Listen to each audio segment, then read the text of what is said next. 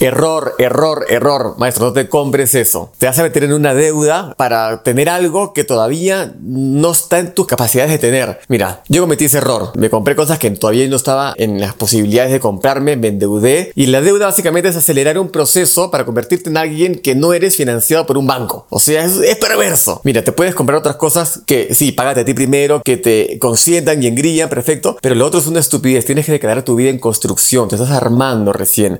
No te preocupes si se te va a dar de todas maneras, pero no cometas el error de comprarte estupideces que no puedes realmente pagar hoy, ¿ok?